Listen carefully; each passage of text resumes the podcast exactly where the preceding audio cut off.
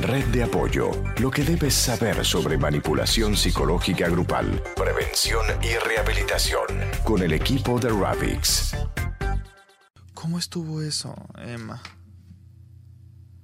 Bueno, eh, yo estaba enferma. Yo sufro de poliquistes ováricas y, y, bueno, yo me enfermo siempre. Así que en esa oportunidad yo eh, me enfermé, estaba con escalofríos, estaba eh, mm, con vómito y estaba con temblor en, en, todo el cuerpo. Sentía que mis pies no resistían estar parados y me dolía mucho el estómago, demasiado.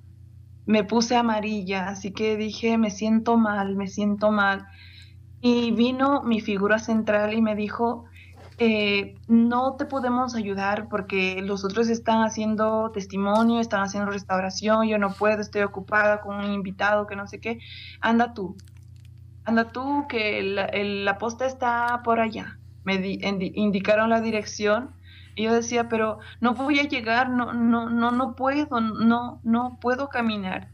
Y me decían, eh, descansando, descansando vas a llegar.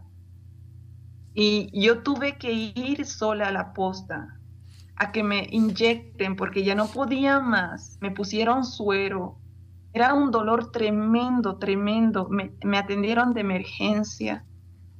Y en otra oportunidad que teníamos que hacer condición en la, eh, en la no, bueno, se cortó un poco. Estábamos en un tiempo de condición, creo que era un mes de condición y nos turnábamos para hacer condición.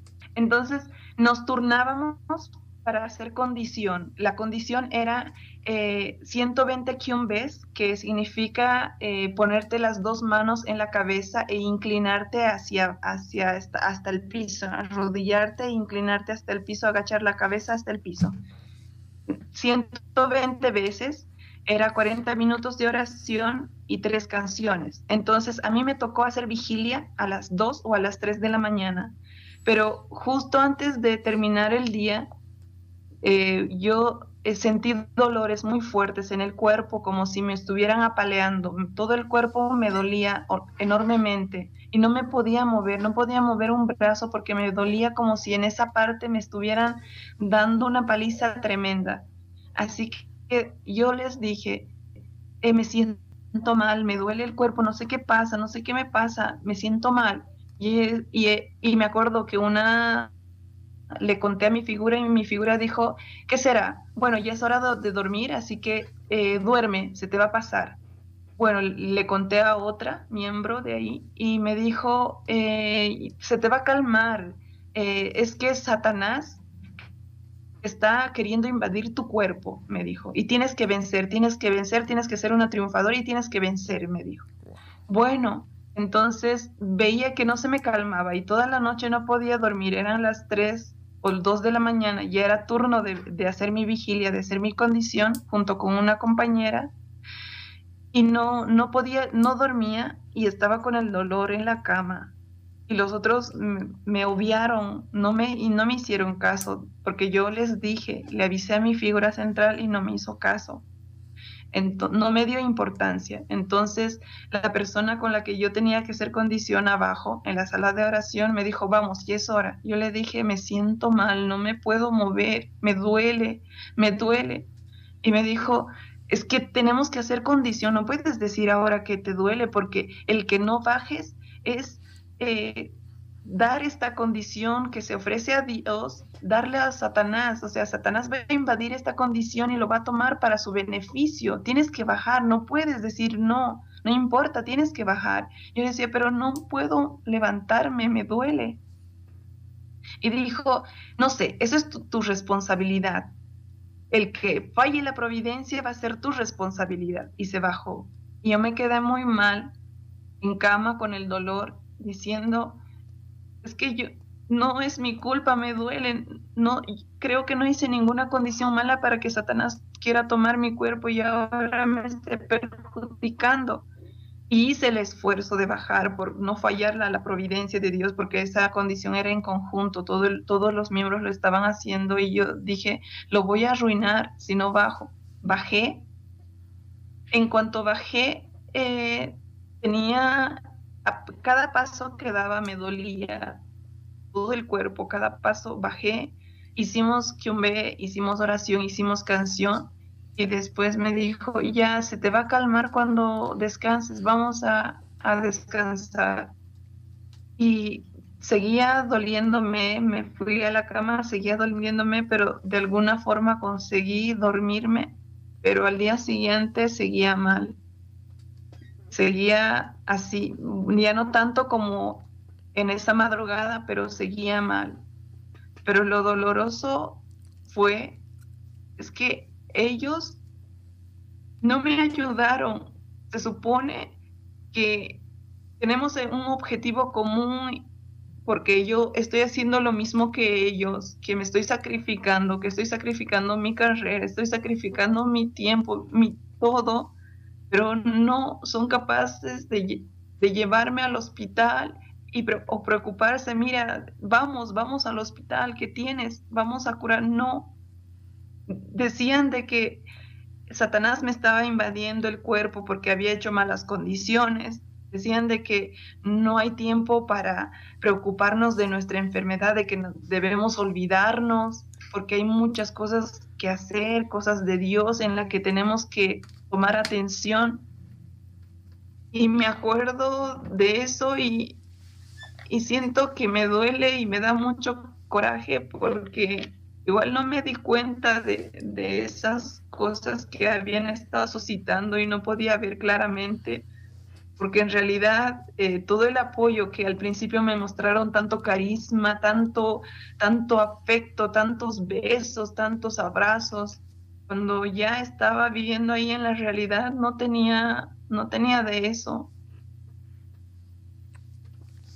Qué duro. Y el acordarte de eso igual eh, duele porque lo vives, lo viviste y, y igual te da un poco de, coraje de que puedan estar pasando otras personas la misma situación en la que, la que yo, yo viví.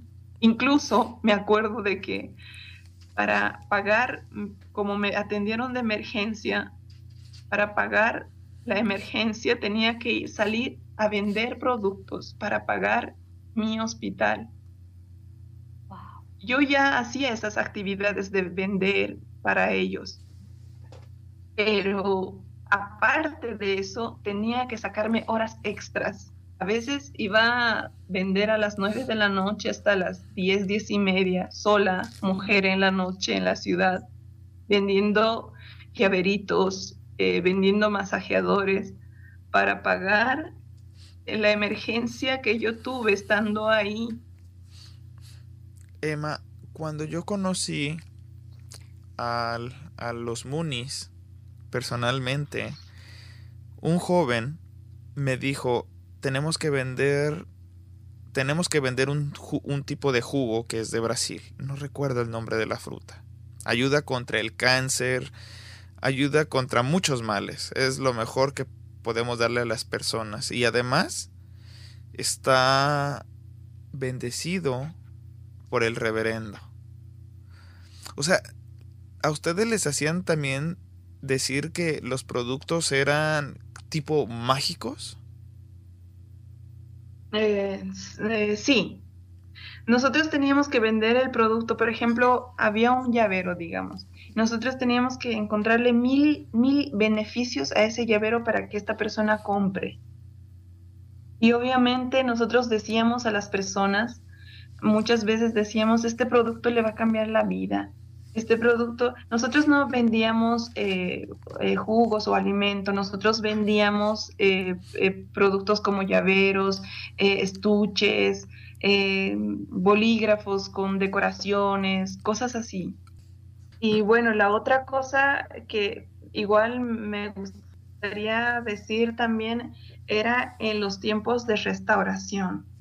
En el lugar tenemos tiempos de restauración, es sinónimo de vender para nosotros, vender productos, pero le ponen restauración porque supuestamente tiene un contenido que restaura, o sea, este producto restaura al espíritu o a los antepasados de esta persona que compra. Esa es la justificación.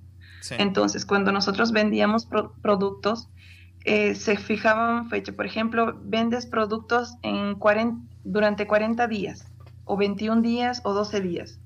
Y nosotros participábamos en esos tipos de restauración. En ese tiempo, en los 40 días o 21 días de restauración, tú te entregas en lo absoluto a vender por las calles sin comer ni almuerzo ni cena. Desayunas una miseria y no puedes gastar la plata de lo que vendiste. Yo me acuerdo, todas las experiencias que restauré es así, pero me acuerdo de una especial que fuimos a otra ciudad que es frío, frío, frío. Fuimos en, de, restauración de 21 días para vender 21 días. Entonces, en ese tiempo lo que tú haces es esto. Te levantas obviamente a las 5 de la mañana, haces el ritual de oración, canción, eh, juras eh, los 10 juramentos para el Señor Moon, que es el Mesías, tu fidelidad, tu, todo, lees el libro que te motiva para seguir con él. Y luego eh, el desayuno era un pan, plátano en mal estado, muchas veces podrido, negro eh, y, té, tecito, pero no puedes aumentarte, puedes tener dos plátanos o dos panes, no podías. Era eso y nada más eso. Salías a las 8 y toda la mañana tenías que caminar de puerta en puerta, haga frío, haga sol o llueva o truene, tenías que salir a vender por las calles. Tú sabes que en las calles hay comida y todo, pero no puedes ni siquiera distraerte en la comida. Tú vas a vender en un restaurante y tú no puedes fijarte en el plato. Si lo haces es porque estás haciendo una mala condición y Satanás va a tomar todo lo que tú estás haciendo. Así que tienes que estar, vender lo más posible. Nos decías, en cuanto más tiempo llegues a personas, mejor. Porque si tú te dices, ya voy a descansar un rato, la otra persona que en ese tiempo, en el tiempo de tu descanso, tal vez ya se ha ido y por tu culpa no fue restaurado. Por tu culpa no, no va a alcanzar esa gracia, esa bendición de recibir al Mesías. Entonces debías hacerlo rápido, debías llegar a más gente, convencer lo más posible para que las personas tengan ese producto en su mano. Y no podías rebajarlo ni un centavo. Entonces, eh, después, a la hora del almuerzo, tu almuerzo no es una sopa, nada, no. Tu almuerzo es una fruta o un pan, pan con agua o fruta con agua o algo así pero puede, nosotros teníamos que gastar 2.50 máximo por persona, los que estábamos vendiendo. 2.50 máximo, y con 2.50 no compras una sopa, porque la sopa no cuesta 2.50, la sopa mínimo, mínimo cuesta 6 bolivianos, así que no alcanzas a comprarte algo. Ahora, si vas a trata de no ir al baño, decían, trata de no pagar para el baño, entonces tenías que aguantarte y buscar un lugar donde vayas gratis, porque no podías gastar para tu baño si tienes, si tienes ganas de ir al baño. Y me acuerdo que nosotros llovía y nosotros seguíamos. Ahora, para estimularte, que ganes más plata, hacen metas. En este día, por ejemplo, vas a ganar dos mil dos mil bolivianos, dos mil pesos, y no alcanzaste, entonces la meta es llegar sí o sí. Y puedes estar vendiendo los productos desde las 8 de la mañana hasta las 12 de la noche, hasta la 1 de la mañana, hasta cumplir tu meta económica. Llegábamos hasta ese tiempo, yo me acuerdo que no había cena, habían días así, no había cena, que nosotros eh, mujeres, mujeres nos formábamos de dos grupos, o sea, los varones solitos y las mujeres de dos, porque ya desde las 10 para adelante es muy peligroso en una ciudad que tú no conoces. Entonces íbamos a vender de dos y bordeamos las cuadras. Solita vendía y solita la persona y nos encontrábamos terminando la cuadra.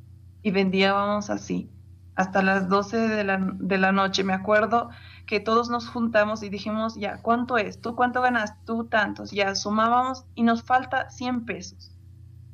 Ya, entonces vamos al tiro, mm, vender hasta sí o sí lograr la meta. Y podías pasar más de las 12 para ganar la meta y eso era como supuestamente em, triunfo para Dios. ¿Te regañaban si no lograbas la, meta? Dios. ¿Te regañaban si no lograbas la meta? así. Sí, moralmente te destrozaban, porque te decían que eres incapaz de poder dar victorias a Dios, eh, muy sigilosamente, pero te bajaban la moral a tal grado que te sentías humillada ante todos, porque aplaudían también a muchas personas que tenían excelentes metas. Por ejemplo, yo eh, un tiempo eh, llegué a, más de mil en un día y los miembros normalmente hacían 400, 600. Entonces, por un tiempo a mí me aplaudían y, el, y nosotros anotábamos en una pizarra grande. Lo anotábamos y decíamos, Emma, eh, meta era, digamos, 700, pero ganó mil. O y otra persona, no sé, eh, Víctor, eh, su meta era 700, pero solo tuvo 400. o sea, como que todo el, público sabía cuánto habías ganado, cuánto no, eh, todo sabía. Entonces, con la mirada, decían, ¿quién ha ganado? ¿Quién ha logrado victoria para Dios hoy día? miraban la pizarra y decían, ¡oh, aplauso para esta persona que, que ganó la victoria para Dios! Emma, y los otros esfuércense, tienen que esforzarse, miren cómo, cómo es esta persona que logró. Y decían, hacían que den testimonio para que los demás hagan lo mismo. Emma, hablando de los matrimonios un poco, eh, ¿los matrimonios también sirven para quitarte propiedades? Eh, sí. Si digamos, por ejemplo, tú, tu familia te heredó algo, todo lo que tú heredaste, pues pasa a ser manos de, del lugar.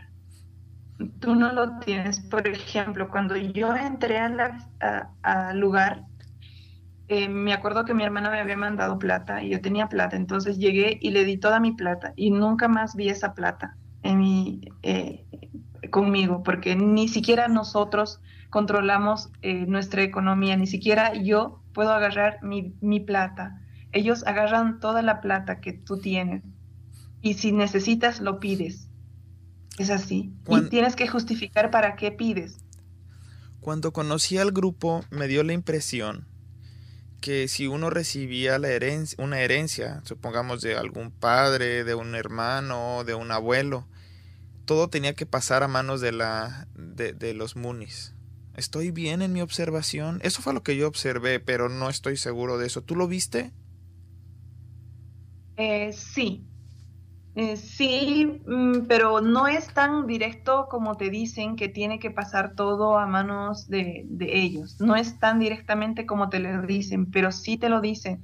Te dicen que, eh, por ejemplo, si tienes una herencia, eso está en manos de Satanás entonces tiene que pasar a manos de Dios. ¿Y cómo es pasar a manos de Dios? Es pasar a, manos de la providencia, que es la providencia es la federación, el lugar de donde estás.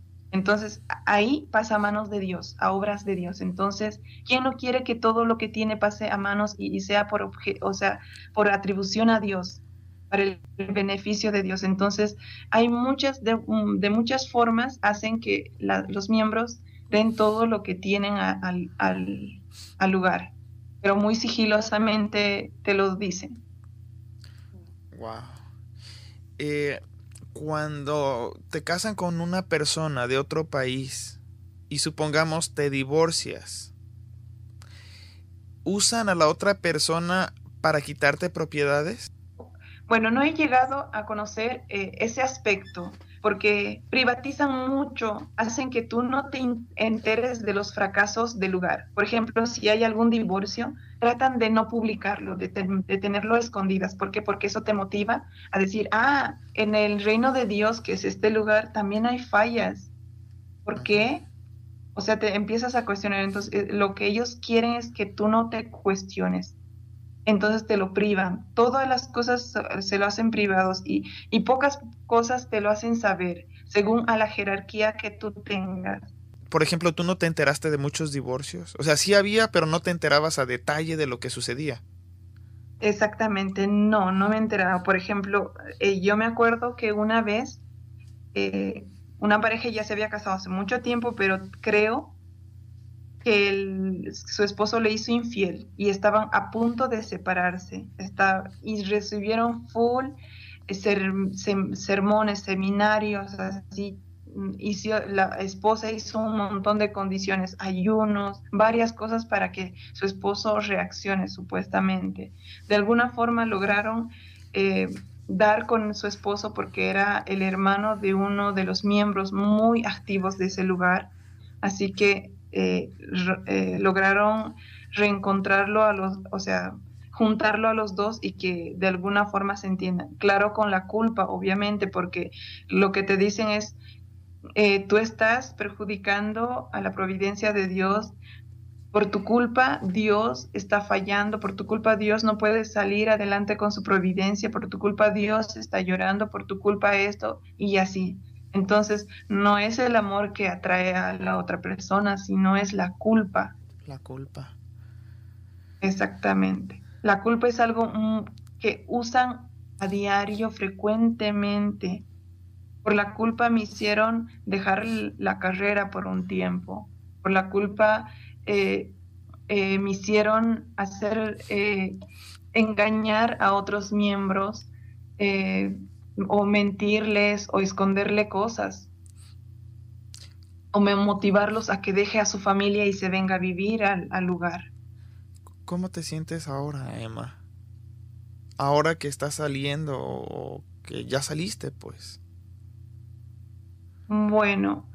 ¿Queda, queda uno igual? Es decir, de momento queda un duelo, un dolor. Bueno, lo tienes, lo sé y lo siento, ¿verdad?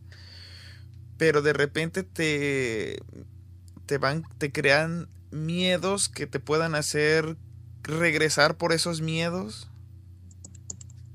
Eh, al principio yo tenía muchos miedos, demasiados miedos, que eh, si no hubiera tenido la asesoración constante, em, hubiera tal vez eh, tratado de regresar, porque después de salir las cosas en eh, tu entorno es extraño, porque uno, te alejaron de tu familia, te alejaron de tus amigos, te alejaron de tus redes sociales, así que no tienes a nadie, nadie que te entienda, nadie que, que, te, que te apoye, que te dé un abrazo por, por lo que te estás pasando, porque incluso tienes vergüenza de todo lo que has vivido, o sea, contarlo, tienes miedo, tienes vergüenza. Así que es, es duro, pero cuando lo, lo confrontas esa realidad, cuando te vas estableciendo la realidad, es algo distinto. Eh, yo, como usted dice, siento mucho dolor, mucha nostalgia al, al, pensar de que hay muchas personas que están ahí, que siguen ahí. Un dolor eh, fuerte por ellos, una pena fuerte por todo lo que están viviendo, porque yo sé lo que es vivir ahí adentro. Pero más allá de eso, puedo decir que ahora, ahora recién soy feliz. Ahora absolutamente puedo ser yo en mi totalidad, como soy. Puedo decir lo que realmente pienso, lo que realmente soy. Puedo decir que soy feliz, que me encuentro bien. La vida a veces no, no es color de rosa, no lo es. Tiene sus, sus pruebas, tiene sus golpes, tiene sus, sus piedras en las que te caes y tienes que levantarte, pero más allá de eso, recién puedo decir que estoy cerca de Dios. Recién puedo decir que puedo sentir la alegría y la dicha de Dios. Recién puedo sentir que yo soy feliz y, soy eh, como soy, como realmente soy. Puedo ser como realmente soy. Y eso es una alegría que no se reemplaza. ¿Qué dice? ese es nuestro trabajo. Y ese ha sido nuestro trabajo en red de apoyo. Sí, hemos, trabajando para eso y eso es lo que vamos a seguir trabajando nosotros con todas las personas que vamos a, seguir ayudando. Ese es el propósito, que recuperen la ilusión, que recuperen esa motivación y ese deseo de lucha. Exactamente. Eso es lo, que uno siente después de vivir esa experiencia, porque es dura, sí. Es muy difícil, sí. Perdón, Emma, ¿estás de acuerdo que esto que estamos platicando, que ya fue fuera del programa, que es fuera del programa. Sí, porque e, esta parte va a ir. Y gracias por comunicarse con nosotros. Adiós. Red de apoyo. Lo que debes saber sobre manipulación psicológica grupal, prevención y rehabilitación. Con el equipo de Ravix.